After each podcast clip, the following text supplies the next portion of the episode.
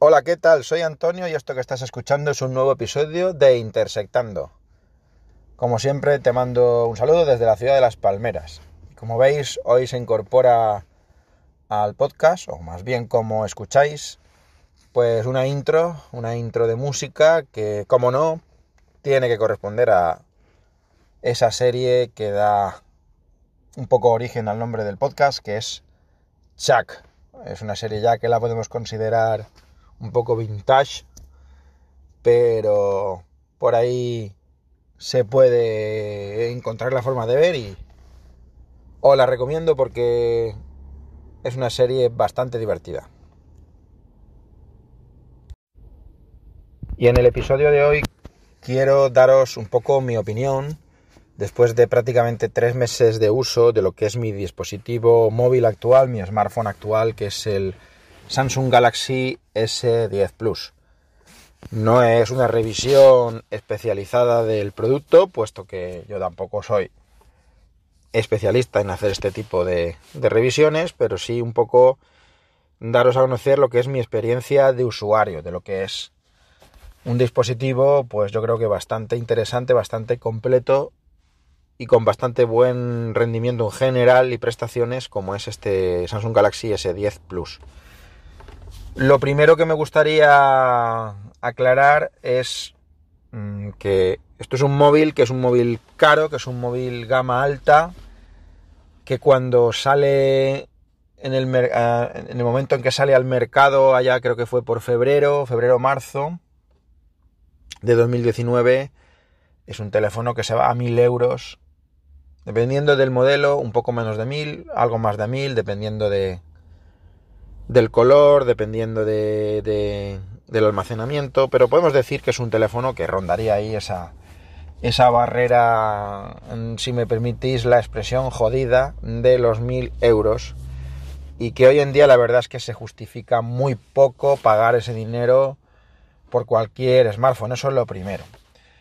Entonces, no es mi caso, yo no he pagado mil euros por un Samsung Galaxy S10, He esperado, como muchas veces se hace con los teléfonos de, Samsung, a que el precio estuviera más rebajado. Los teléfonos de Samsung suelen empezar a perder, a bajar los precios mm, a partir de los 5 o 6 meses de que salen al mercado. Y a primeros de este verano, pues buscando, encontré una oferta, bueno, encontré un sitio en internet eh, en el que se vendía por 600 y poco euros y ahí que me tiré a por él. La verdad no tenía ninguna necesidad de cambiar, eh, realmente no tenía ninguna necesidad de cambiar el smartphone porque venía de usar un flamante OnePlus 6T, que es otro pedazo de, máquina, con el que estaba muy contento a todos los niveles, una autonomía eh, absolutamente brutal, un rendimiento eh, inmejorable, una pantalla buena, un tamaño para ser móviles de estos grandes, de 6 y pico, más de 6 y pico pulgadas de pantalla, todo pantalla prácticamente, menos el notch de gotita. Eh, bastante compacto, bastante con bastante buen uso a la mano. Y eh, pues bueno, ¿Por qué compro el Galaxy S10 Plus? Pues básicamente porque yo soy así, porque soy un poco culo de mal asiento tecnológico en cuanto a los móviles sobre todo. Y cambio de teléfono realmente mm, más veces de las que realmente son necesarias. Pero tenía ganas después de haber tenido un S8 en su momento y no haber quedado del todo contento con él, la verdad ver qué tal estaba con el, con el qué tal iba la cosa con el S10. La verdad es que yo creo que Samsung mejora el producto. Yo creo que en estos dos años del S8 al S10 mejora bastante la experiencia, sobre todo con la capa de usuario que tiene, con lo que toda la vida se ha conocido como TouchWiz, que ahora se llama, eh, después se llamó Samsung Experience y ahora lo llaman One UI, One UI, One User Interface. Y han ido yo creo que Samsung ha ido haciendo un trabajo de afinamiento, refinamiento de la capa hasta hacerla más liviana, mucho menos recargada. Sí que es verdad que siguen en la ROM sigue trayendo a lo mejor algunas aplicaciones preinstaladas o dexadas en la ROM que no deberían de, que deberían de plantearse el no traerlas o el permitir desinstalarlas, no, no solo, digamos, inhabilitarlas.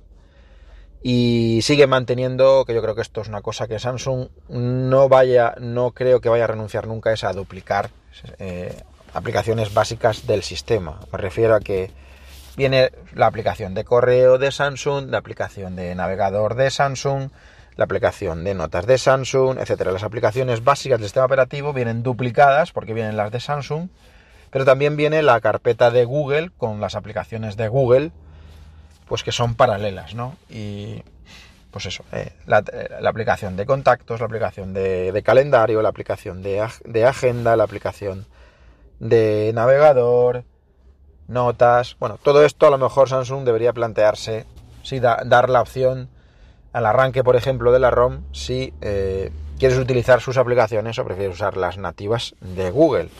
Seguramente a Samsung no le interesa hacer eso y por eso no lo hace. Pero bueno, partiendo de la base de que es un teléfono gama alta, pero que está conseguido a un precio, que sigue siendo un precio caro, 600 y pico euros, sigue siendo gastarse mucho dinero por un teléfono móvil, pero hay que tener en cuenta que esto es un pedazo de máquina con una pantalla que seguramente en su momento la mejor pantalla, los paneles de Samsung la verdad es que son, eh, son de lo mejor, si no son lo mejor, y pues un, un teléfono que, que tiene un rendimiento excelente a todos los niveles. Una cámara que para el uso que yo hago, que es un uso básico, de usuario básico, yo no soy entendido en fotografía, entonces no le saco partido al modo pro. Yo, a mí lo que me gusta es disparar en automático y, o elegir el modo, pero hacer un disparo rápido y que el teléfono me dé buenos resultados y eso lo hace. En eso la cámara yo creo que sí supera al OnePlus 6T y creo que es en lo único en que lo supera, porque realmente en pantalla puede ser un poco mejor pero tampoco vamos a notar gran diferencia. En cuanto a rendimiento son similares, rapidez, fluidez, que el móvil vaya rápido eléctrico, los dos lo consiguen. Y en cuanto a autonomía es donde yo he notado una gran mejoría con respecto al S8. Bien es verdad que el S10 Plus tiene 4100 mAh de batería frente a los 3000 o 3100 que tenía el S8, un teléfono más pequeño. Pero por ahí hay un trabajo tanto de Samsung de afinar la ROM como realmente de la propia versión del sistema operativo y es que al implementar por debajo la capa, eh, o sea, las funcionalidades nativas de Android 9 con respecto a la gestión de batería inteligente que hace, yo creo que eso eh, hace que el teléfono vaya aprendiendo un poco de tus usos y va optimizando bastante el rendimiento de, eh, energético de la, del teléfono, de, de las aplicaciones. Consigue un ajuste bastante, bastante bien, bien logrado. Y eh, pues si el OnePlus 6T me daba unas 7 horas de pantalla, pues este Samsung S10 Plus tampoco tiene nada que envidiarle y da unas autonomías que podemos considerar eh, similares. El teléfono es un teléfono, por supuesto, construcción premium, muy finito, muy bien hecho, se nota ahí la calidad de los componentes de Samsung y de la construcción, como, como Samsung en los últimos años se ha ido preocupando cada vez más de eso. Y bueno, es un teléfono, como sabéis, todo pantalla, que tiene en el frontal esa doble cámara eh, Infinity O, que la llaman. Que bueno, que al principio te chirría un poco a la vista, pero uno se acostumbra bastante rápido, se acostumbra bastante rápido a, a no, a no fijarse mucho en que está ahí. Si añadimos que es una pantalla eh, AMOLED de última generación, con unos negros eh, perfectos y un contraste también, pues perfecto. Si hacemos uso de esas características de esa pantalla AMOLED y podemos utilizar fondos que sean tirando a negros oscuros, pues ese Infinity O se, eh, digamos que se oculta, se, se, camufla bastante bien en la pantalla para que no te esté ahí chirriando. Entonces un teléfono que a las, al uso cotidiano es un teléfono todo pantalla, muy aprovechable, una pantalla muy grande, pero en unas dimensiones para ser un teléfono de los grandes, pues bastante, bastante, bastante logrado. Los ajustes del teléfono es otra de las cosas que Samsung ha trabajado, creo, bastante bien en los últimos años, un poco simplificando. Sí que es verdad que, que continúa teniendo un montonazo de opciones, pero a mí eso no me, no me parece mal, me parece que, que las opciones mejor que te las den. El teléfono conforme viene, no tienes que ajustar muchas cosas para que te rinda adecuadamente. Pero eh, sí que es verdad que que sigue quizás siendo un poco recargada la interfaz mm, de ajustes.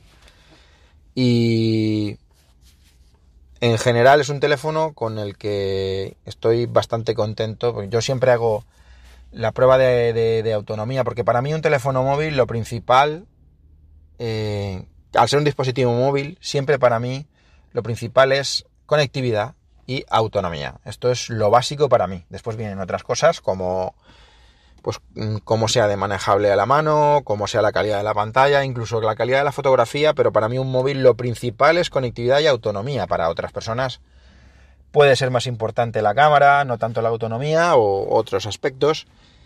Pero yo, en mi opinión, lo principal es esto. La prueba que yo hago habitualmente es cuando estoy en un turno de trabajo que empiezo a trabajar a las 9 de la mañana, yo lo desenchufo a las 7 antes de irme a trabajar. Bueno, ahora ya no lo desenchufo porque ahora lo tengo en la base de. Lo, cargo con la base de carga inalámbrica que, viene de regalo con el Watch, con el Active 2, que está muy bien. Es una base de carga que está valorada en 100 euros y que te, entre comillas, regala Samsung cuando compras el Watch Active 2 y tiene una base de carga doble para teléfono móvil y para el propio reloj, que funciona muy bien y tiene muy buena muy buena consistencia, muy, muy bien muy bien acabado un producto que se nota de calidad. Entonces la prueba es eh, funcionar durante un turno de trabajo 12 horas, de 9 de la mañana a 9 de la noche, con el teléfono con todo, con el Bluetooth conectado al watch, con datos móviles, por supuesto nada de wifi, el brillo en automático y todo a full, notificaciones de todas las aplicaciones que yo uso habitualmente, eh, Telegram, WhatsApp, eh, las aplicaciones de banca electrónica, eh, lectores de noticias, eh, ¿qué más? ¿Qué más? Pues reproductor, por supuesto, de podcast, la aplicación de, salud, de Samsung Health, es decir, un montón de notificaciones. Es decir, el móvil viene a full de cosas sin cortarle, sin caparle, nada. Y muy bien, porque prácticamente la mayoría de los días, tras 12 horas, me suele quedar más del 50% de la batería con el uso que yo hago, que es un uso... No es un uso medio, es un uso yo creo más agresivo. Eh, mucho programa de mensajería, Telegram, el, el, chat del Slack, que, estoy por ahí en el Slack de, de WinTablet. Eh, muchas notificaciones y además, en tiempos muertos, pues leer un poco redes sociales, aunque ya realmente la actividad que yo tenía en redes sociales, sobre todo Twitter, la he venido reduciendo mucho. Y yo creo que era una cosa necesaria porque al final te hace perder productividad y centrarte en otras cosas que no son, no son las, eh, las principales. Y bueno, lectura de feeds con InnoReader y eh, por supuesto ver, eh, ver vídeos de YouTube. Estoy suscrito a un montonazo de canales. Os diría que prácticamente mi televisión actualmente de cabecera es YouTube. Yo prácticamente no veo televisión, salvo eventos deportivos concretos que me guste ver a mí algún partido de fútbol o fútbol americano, que ahora llevo unos años que estoy pues muy aficionado a ver fútbol americano. Cosas de deporte, eventos que sean en directo pero realmente mi televisión de cabecera es ver YouTube. Pues viendo incluso pues eh, bastantes vídeos durante el día, estando en datos móviles y si en algún tiempo muerto escuchar algo de podcast, o sea, dándole caña al teléfono, la verdad que el teléfono rinde muy bien, gestiona muy bien la autonomía y, y llego al final del día sin prácticamente el teléfono sin, sin tener ningún apuro.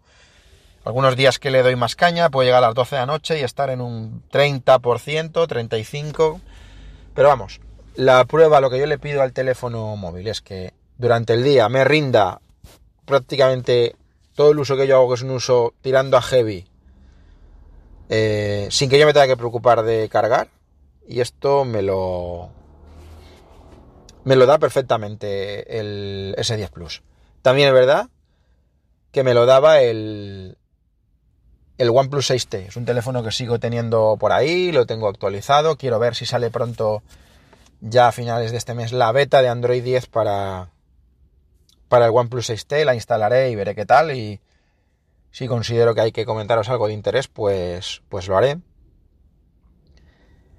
Y ya os digo que no tenía realmente gran necesidad de cambiarme del OnePlus 6T al S10 Plus, pero bueno, por por un poco por completar ecosistema, ¿no? Como os comentaba en el podcast anterior, con el tema del ecosistema de dispositivos y aplicaciones para salud, pues como estoy muy contento con el watch, con el, con el reloj, y pues completar con el teléfono y además tengo la tablet también hace unos meses, tengo la, la Samsung Galaxy Tab S4, ha salido ya la S6, pero bueno, el uso que yo hago de la tableta no es tan tan tan importante a lo mejor como para requerir otro, otro desembolso y cambiar de la S4 a la S6 o la S4 el uso que yo hago de la tableta, sobre todo el lápiz para, para trabajar sobre PDFs cuando necesito, pero que no es una cosa muy que necesite de forma muy habitual.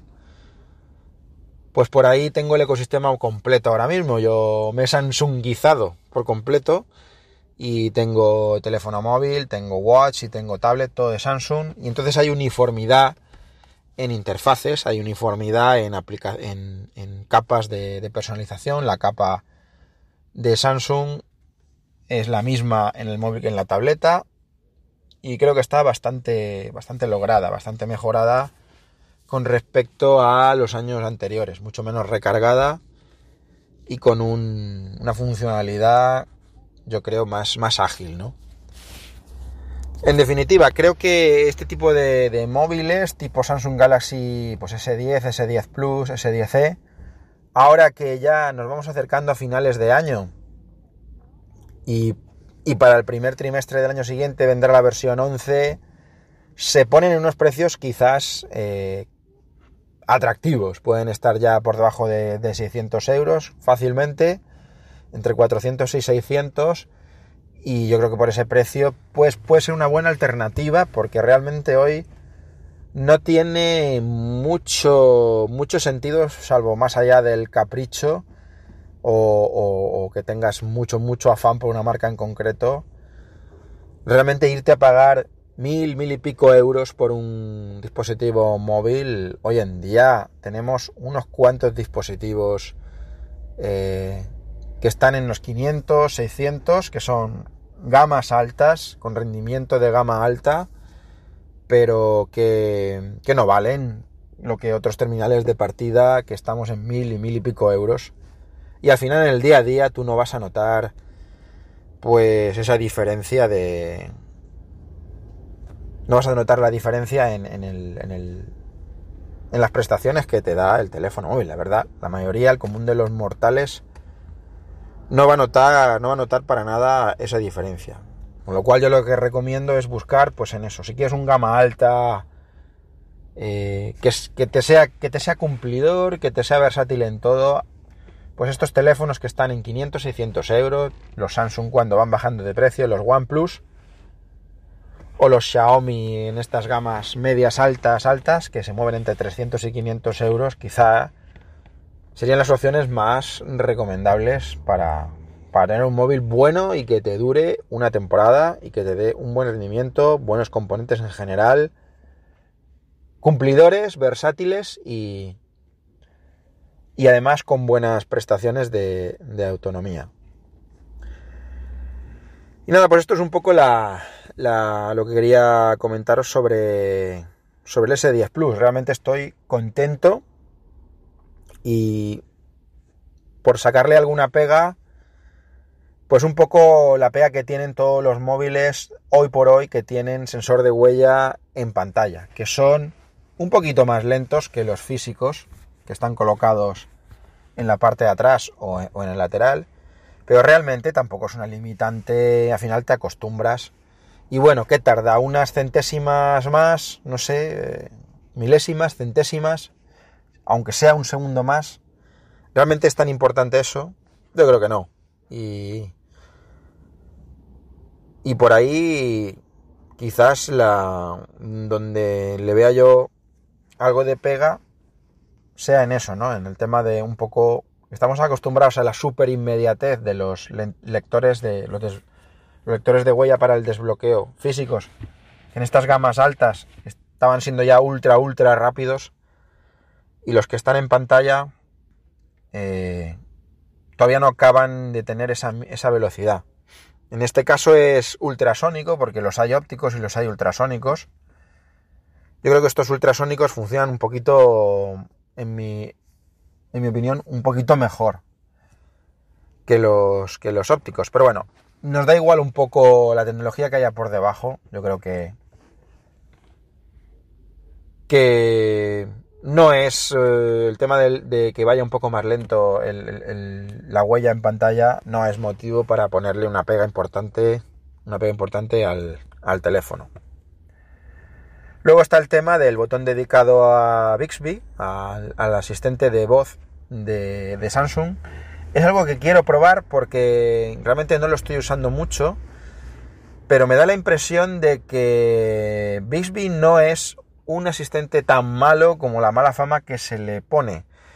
Eh, lo quiero probar y si consigo sacar algo que sea que sea potable para un podcast, pues a lo mejor hablo, porque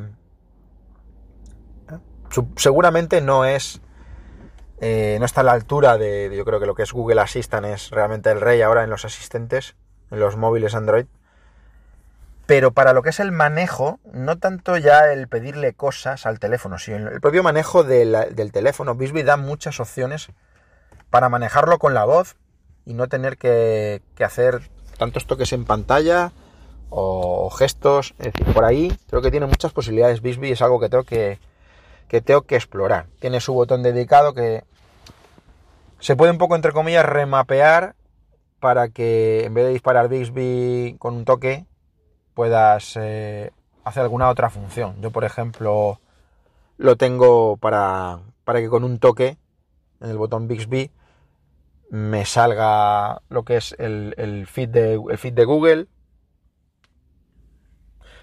y si doy dos toques, entonces lanzo, lanzo el asistente Bixby. Ya digo que quiero probarlo a fondo, que a ver si le puedo ir sacando partido, porque realmente es algo que traen los teléfonos. Realmente no se usa mucho, la verdad que no, no tiene muy buena fama, pero me da la impresión de que funciona de forma bastante aceptable. No tanto en el Watch. En el Watch la verdad es que sí que Bixby pues deja un poquito que desear. Bueno, esto es lo que más o menos os quería comentar sobre mi experiencia de usuario con el S10. Yo creo que es un teléfono hoy por hoy que está a unos precios ya, después de haber pasado más bastantes meses desde su salida, que tiene un precio, unos precios se pueden encontrar ya por unos precios, obviamente no en las tiendas oficiales en las que te van a seguir querer, querer seguir cobrando una pasta gansa por él, pero por ahí se puede encontrar unos precios ya bastante decentes y, y yo lo, vería como una opción muy recomendable incluso para el próximo año. Ir por una generación por detrás siguen siendo unas máquinas eh, auténticamente pepinacos y no os van a defraudar en nada. Bueno, pues esto es lo que quería contaros eh, sobre el S10 por el momento y en próximos episodios hablaremos de más cosas. Hasta luego. Bueno, pues no me he ido del todo. La verdad es que he acabado de grabar y me he dado cuenta de que se me ha quedado algún que otro detalle en el tintero que tenía que comentar sobre características del S10 Plus. Y bueno, como todavía no había publicado, la ventaja que tiene grabar en Anchor es que puedes ir añadiendo segmentos. Entonces, vamos a añadir otro trocito más, aunque se haga un poquito más largo el podcast. Espero que me lo perdonéis, por si puede ser de utilidad. Había comentado previamente el tema del desbloqueo con, con la huella, que, que funciona bien, aunque obviamente es un poco más lento que el físico. El otro componente del desbloqueo hoy en día un móvil de alta gama es el tema del reconocimiento facial, desbloqueo por reconocimiento facial. El reconocimiento facial en el S10 Plus es una característica que funciona con luz, muy bien y muy rápido, pero obviamente cuando no hay luz no es lo que tienen teléfonos como el iPhone o como el Pocophone. No sé si hay por ahí algún que otro móvil, seguro que sí, no controlo todos obviamente. Eh, seguro que hay alguno que también desbloquea con reconocimiento por infrarrojo. Esto no lo trae el S10 y me parece es algo que chirría bastante en un móvil de 1000 euros que no esté al alcance de Samsung no le dé gana poner este tipo de tecnología. Yo creo que es que no le da la gana, porque no creo que no sea que no esté al alcance. Así que por ahí un punto un punto regulero, por no decir negativo, la verdad es que es algo que se debería debería de ser ya digamos de serie para estos móviles tan caros.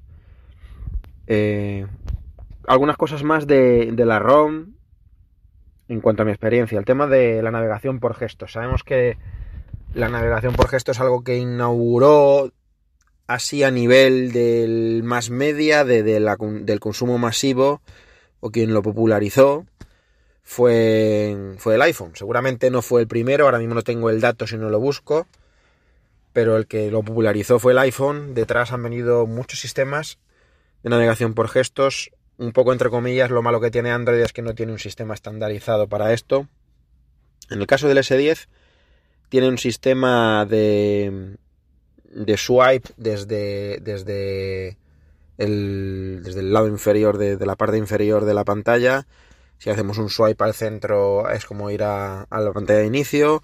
Si hacemos un swipe desde la esquina, o sea, o sea desde la parte izquierda del borde inferior hacia arriba abrimos la multitarea y si hacemos un swipe hacia arriba desde la parte derecha es el movimiento de retroceso. Esto es como así lo ha implementado Samsung. La verdad es que no funciona mal, pero yo personalmente no me acabo de acostumbrar mucho a la navegación por gestos. Es algo que me ha pasado no solo con el Samsung, sino en teléfonos anteriores como el propio OnePlus, que tiene un sistema más parecido al, a lo que hace, vamos, más parecido no, eh, te ofrece la posibilidad exactamente igual como lo hace un Pixel, porque la ROM de, del OnePlus pues es prácticamente Android puro con algunas cosas que añaden, pero lo que es el armatoste, el esqueleto básico del sistema es eh, exactamente igual que Android puro.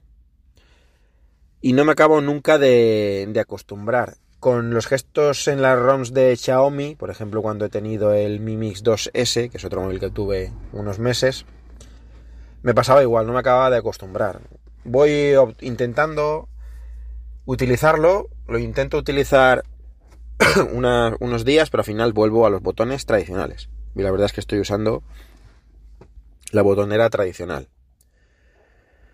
Eh, algunas cositas más que tiene la ROM de, de One UI en el S10 y en general pues debe tener en, en la mayoría de móviles de Samsung en esta gama es el tema del Edge, del borde del menú este, los accesos directos en el menú Edge, que es haciendo un swipe desde el borde derecho de la pantalla. Eh, también lo encuentro bastante útil porque ahí tú puedes configurar accesos directos a funciones o a aplicaciones que más utilices. Y luego también el tema de, eh, de lo que se llama el Smart Select. Hay varios menús que puedes configurar, yo solo tengo accesos directos y lo que es interesante también es el Smart Select, que es una función para hacer capturas de pantalla pues en forma de rectángulo, de óvalo, eh, para fijar o incluso para generar GIFs. Bueno, son pequeñas utilidades que están bastante bien. Sobre todo el tema de accesos directos que yo pues tengo en el borde Edge, tengo acceso pues a los ajustes, tengo acceso a, utilidades de control, por ejemplo de del Amplify, que es mi sistema eh, de Wi-Fi, que a lo mejor también hablaré alguna vez de esto en otro podcast el sistema de wifi eh, doméstico, el acceso a Google Home, a alguna que otra aplicación de domótica que tengo, por ahí también eh, he probado alguna cosita, eh, gestor de archivos, calculadora, gestor de contraseñas, la Play Store y el sistema de Samsung Pay. Entonces son accesos directos bastante rápidos que a mí me parece más funcional que estar pasando escritorios, porque una cosa que a mí no me gusta es tener muchos escritorios, es decir, al estilo iPhone, páginas y páginas de escritorios y carpetas. A mí no me gusta. A mí me gusta tener una pantalla principal con las aplicaciones principales y dos o tres, como mucho, carpetas de grupos de aplicaciones más específicas, pero no me gusta tener páginas y páginas. Entonces prefiero que esté el cajón de aplicaciones oculto, como en un móvil estándar Android, y eh, un solo escritorio, sin páginas, y, y el Edge me viene bien para añadir algún que otro acceso directo que no me cabría y tendría que tener otra página más. Entonces, los accesos directos del borde Edge me parece otra característica bastante buena de la ROM del S10 o de One UI en general. Algunas cosas más eh, que merecen eh, un poco la mención. El tema del filtro de luz azul. El filtro de, de para cambiar la intensidad de color, el luz azul para, para cuando es de noche la pantalla reduzca la luz azul y, y sean, sean tonos más rojizos para que moleste menos a la vista y canse menos a la vista. Que yo lo tengo configurado como de forma automática del anochecer al amanecer. Y qué más, qué más. Pues alguna característica de software también que está interesante es el propio sistema de la, propia aplicación de, de Samsung Pay, el sistema Samsung Pay, que es lo que estoy utilizando yo tanto para pagar tanto con el teléfono como con el reloj, con el Watch Active 2, que es un, que es una que es muy cómodo en el caso del del móvil es similar a, Apple Pay. Una vez que lo tienes configurado y registradas tus tarjetas, pues lo activas fácilmente con un swipe, sacas las tarjetas, eliges la tarjeta que quieres y simplemente arrimando el terminal y poniendo tu huella, el pago es, es inmediato. En el caso del móvil tienes que activarlo por seguridad con un PIN. Una vez que activas la primera vez el pago ya queda activado durante un rato y los pagos siguientes simplemente tienes que darle al botón de pagar, acercar el reloj y nada más. Eh, el pago también funciona muy bien. Entonces Samsung Pay, una aplicación, eh, pues que teniendo un ecosistema Samsung, pues lo más lógico es estar utilizando Samsung Pay, ya que la propia aplicación de pago de mi banco deja bastante que desear muchas veces. Y bueno, Google Play, Google Pay sería la más genérica, pero bueno, estoy utilizando, también la podría utilizar, pero por ecosistema, como digo, estoy usando el de la de Samsung Pay. Otra característica que no es de software, que es de hardware, que trae muy chula el S10 es el tema del wireless power share, sobre todo si tienes el reloj. Es decir, wireless power share es la posibilidad que tiene el móvil de alimentar de forma inalámbrica a otros dispositivos que tienen forma eh, carga inalámbrica. Entonces yo lo utilizo sobre todo por si el reloj en un momento dado estoy fuera de casa y se me va a quedar pajarito aunque ahora llevo el nuevo y la verdad que la batería responde muy bien, pero eh, te puede hacer falta darle un empujón, un chute de batería y es muy y es muy útil pues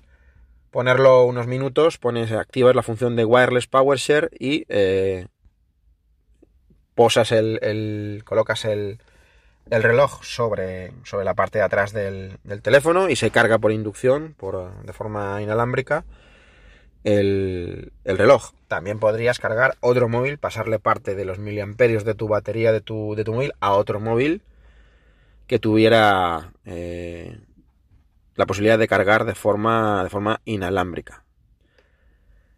Y ya lo último que tengo por aquí después que de que haya terminado de grabar y se me, he notado que se me haya quedado algo en el tintero. Seguramente se me queda algo más, pero tampoco lo quiero alargar mucho más es dar un poco mi opinión sobre el tema de la resolución del panel. Mi idea es que estos móviles que tienen una pantalla muy buena, una resolución muy alta, 2K, yo para mí no me cabe en la cabeza el reducir la resolución. Dan la posibilidad por software de dejarlo en HD o Full HD Plus. Pero si tienes la oportunidad de usarlo a resolución completa, yo creo que es lo que se debe hacer. No creo que penalice tanto a la batería o que vayas a conseguir tanto ahorro de batería por reducir la resolución. Porque al final físicamente los píxeles son los que son y es una pantalla 2K. Entonces, para mí mm, está de más. Esto de bajar la resolución al móvil, yo eso no lo contemplo. A mí me gusta utilizarlo con todo lo que me dan. Y si me dan una pantalla grandiosa, espectacular, excepcional, y a una resolución estupenda como el 2K, pues yo 2K siempre, no bajo la resolución del, del móvil porque vaya a sacar unos minutos más de, de autonomía. Y bueno, pues más o menos esto es lo que me faltaba que, que, añadir, creo. Y ahora sí que vamos a terminar. Pues no, pues me queda una más que es alguna aplicación que añade Samsung que tiene bastante valor añadido a lo que es el ecosistema. Hemos hablado de Samsung Pay. Me queda hablar de otra aplicación, se me olvidaba, que es Samsung Flow. Samsung Flow es una aplicación que instalas en el móvil y que instalas en el PC y eh, te permite centrarte cuando estás trabajando en el PC, dejas el móvil conectado y te olvidas del móvil. Puedes recibir todo lo que te llega, todas las notificaciones que te llegan al móvil de las distintas aplicaciones, te salen en el PC y las puedes ir contestando o bien descartando. Y eh, además tiene como una especie de feed de, que, eh, para compartir datos o archivos. Tú puedes eh, ahí desde el PC arrastrar archivos, fotos, todo tipo de archivos al feed de Samsung Flow y se van a sincronizar directamente con el móvil sin que tengas tú que tocar nada del móvil. Es verdad que, que Microsoft implementa algo similar, sobre todo con el tema de las notificaciones, con el pasar archivos ya no tanto, excepto el tema de las fotos. Eh, sí que implementa algo Microsoft que es eh, una aplicación que se llama compañero de tu teléfono, que antiguamente se llamaba Your Phone y que también te, sirve para ir recibiendo las notificaciones. Pero creo que esta de Samsung Flow funciona mejor y además te da un valor añadido, unas funciones añadidas, eh, como son el tema del feed, eh, de un feed para compartir archivos entre el PC y el, y el teléfono móvil. Y otra cosa muy importante es que te permite una función de mirroring a, alta resolución, de manera que tú en una ventanita de, de la pantalla de tu escritorio, del PC o del portátil, puedes tener eh, el mirroring ahí del, de la pantalla del teléfono y estar usándolo con el ratón, como si estuvieras tocando, tocando tú en la pantalla del teléfono. Y eso pues hace que esté centrado en el trabajo de ordenador y si quieres utilizarlo con el móvil no tener que ir a, a, coger el móvil. El móvil está conectado al ordenador por el cable, por el cable USB y mm, en un momento dado, aparte de las notificaciones y la respuesta rápida a las notificaciones que te puedan llegar al móvil, aparte del feed de archivos, de compartición de archivos, eh, tienes el mirroring, que esto no te lo hace de forma genérica el Your Phone de, Microsoft. Y eh, está bastante bien para un momento quieres mirarlo con el teléfono directamente sobre la pantalla del PC y utilizarlo. Puedes abrir cualquier aplicación o interactuar como si estuvieras tocando el teléfono físicamente desde la pantalla del PC y incluso te puede servir para si en un momento dado quieres consultar alguna aplicación que solo tienes en el móvil, no tienes la equivalente en el PC y te interesa en ese momento mirarlo de forma, forma rápida y no tener que estar perdiendo tiempo en ir a desbloquear el, el móvil, coger el móvil y, tocar el móvil. Entonces, pues son aplicaciones que sí que es verdad que Samsung hay algunas que duplica, como la del correo electrónico, las notas, el calendario, que, a lo mejor están un poco de más, pero estas cosas que añade, estos servicios como Samsung Pay, Samsung Flow, me parecen de, mucha utilidad. Y ahora sí, damos por concluido este podcast sobre mi experiencia de usuario después de unos meses con mi Galaxy S10 Plus al que yo le doy una nota de por lo menos un 9 sobre 10. Y nada, seguiremos por aquí contando cositas. Ahora sí que sí, un saludo desde la ciudad de las Palmeras y hasta pronto.